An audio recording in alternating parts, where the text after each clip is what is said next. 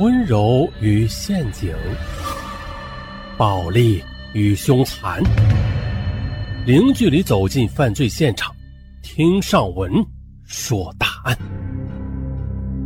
本节目由喜马拉雅独家播出。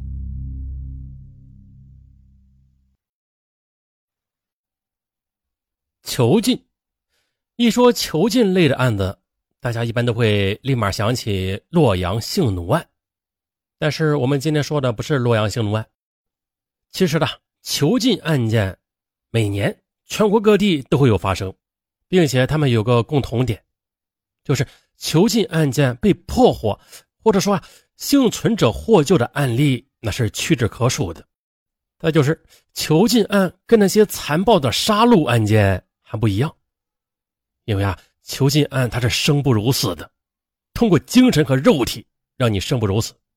所以说，它是很恐怖的，在某种程度上会比死亡更可怕。啊，我们今天就来说一起比死亡更可怕的囚禁案。事情是这样的：从二零零九年八月十八日到二零一三年六月二十五日，方圆在乐乐美发厅内被囚禁了一千四百零七天，将近四年的时间。而方圆被囚禁时是十六岁，流行的是诺基亚的彩屏按键手机，可出来时已经二十岁了，外边的手机也没有按键了，变成了触屏智能手机的天下。那为什么提手机呀？因为方圆第一次感受到时代的变化，就是看到客人在全屏手机上玩切水果的游戏。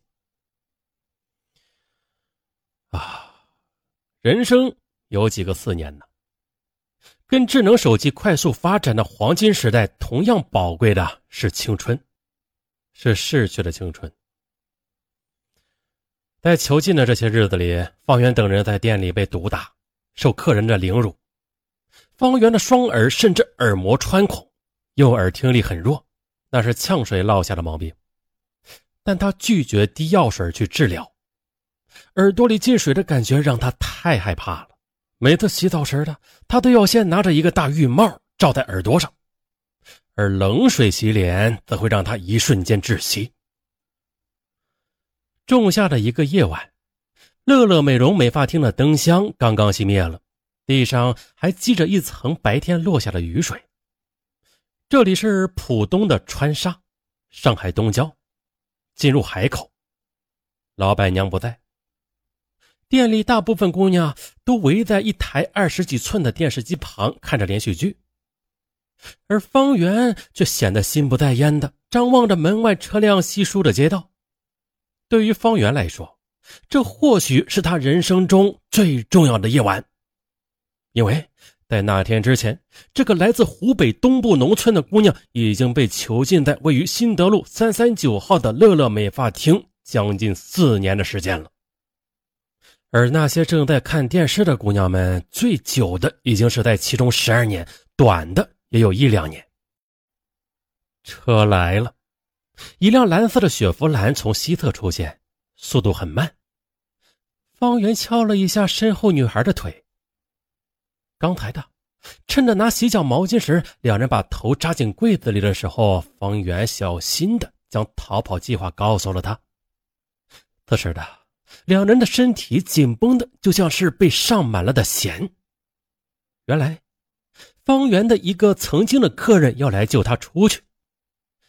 按照计划，那个单眼皮儿、看着有些斯文的客人会在今天晚上安排两辆车前来，一辆载着他们逃跑，另一辆车上有几个男人会阻挡从店里追出来抓他们的人。果然的，第二辆车也出现了。白色的小轿车上下来三个男人，正在走向玻璃门。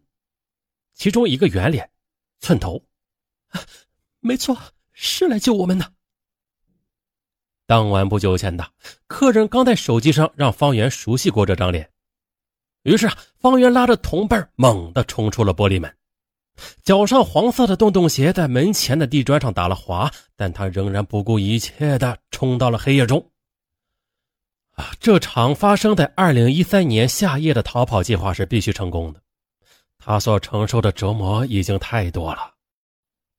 据上海市一中院一审判决书显示，他们被张九琴以扣押身份证、通讯工具、个人钱款、强迫签订虚假承包协议以及借条等方法限制人身自由，并且以呛水、殴打、恶动、强迫喝尿、恐吓等手段，长期的向众多男性提供口淫、手淫等卖淫服务。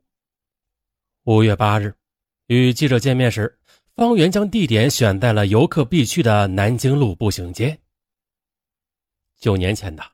十六岁的他对这座大都市是那么的向往，但却在这里度过四年之后，这才第一次有机会的看到曾经出现在电视上的外滩和南京路。我逃了，在人家眼皮子底下逃的。如今回忆起来，他还记得，在很长的一段时间里，这种逃跑都只能在梦中出现。他梦到自己躲进猪圈，或者隐形了，但逃跑永远失败，因为的老板娘张九琴他们都会知道我躲在哪里。很多姑娘都是店里员工在张九琴的逼迫下骗来的。这个小小的美发厅被描绘成理想的打工地，烧菜。有阿姨洗衣服，有洗衣机，天冷了开着空调，还能学手艺报销路费。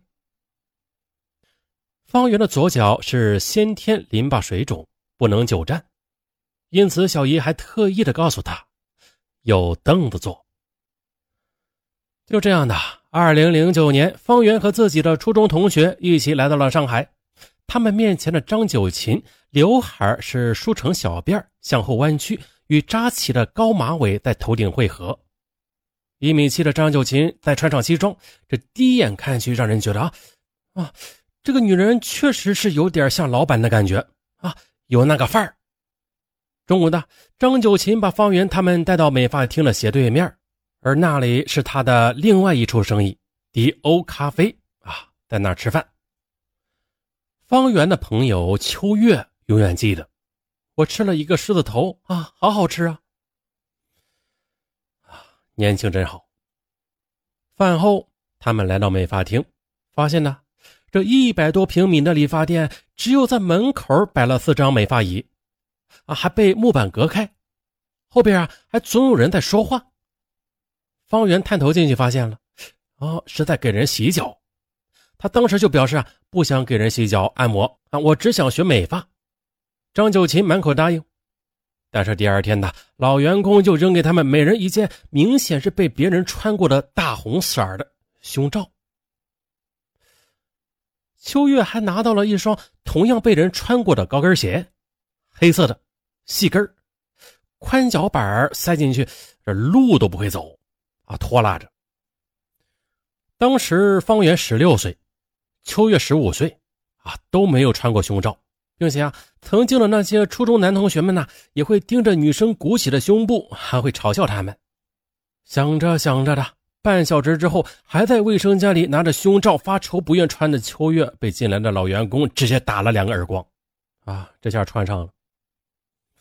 胸罩外边再套上廉价的衣服和黑裙，再画上蓝色的眼影，哈，这冷不丁的一看呢，就像是刚出厂的玩具娃娃。很快呢。他们被带到了按摩间里边，客人的手便在方圆身上开始乱摸了。秋月的下体甚至都被客人用手捅出了血。两人吓坏了，这还不算，因为反抗客人遭了顿毒打，还被呛水，被人抓着手脚倒过来，把头扎进洗麻布的黄色的水桶里，快要把人憋死时再拉出来，留着一口气儿，反复的折磨着。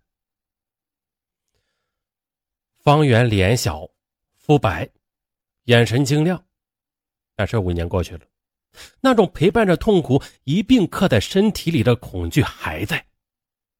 他最怕呛水了，每次耳朵都要嗡嗡的响上好几天。拿棉签这么一蘸，全是脓，别人说话也听不见。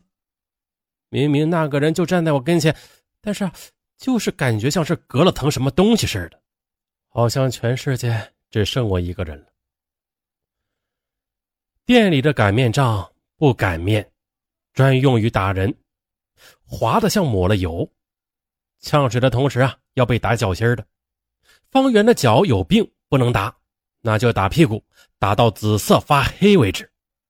方圆说的，这就是张九琴的惯用手法，把你打到没有胆反抗为止，更没有胆逃跑。最好连这种心思都不要有。有时候呢，只是想想头被闷到水桶里的窒息感和水被五官灌进脑袋的那一瞬间的压迫感，你就已经开始瑟瑟发抖了。嗯，美发厅是朝北，门前是东西向的新德路，临近河边。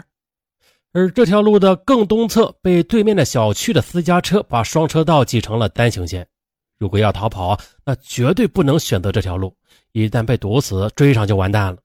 只能往西，那边的街道四下通畅。这些信息啊，都是方圆在给客人洗脚时间问出来的。最初的只是因为他对外边的世界很好奇，可没想到最终的成了逃跑计划中的重要一环。向西跑也很冒险，嗯，很难说是否是有意为之啊。张九琴同时经营了迪欧咖啡，正处在西南不远的要塞。每当美发厅内的女孩逃跑或者有人闹事的话，那里边的男员工便会用最快的速度冲出来。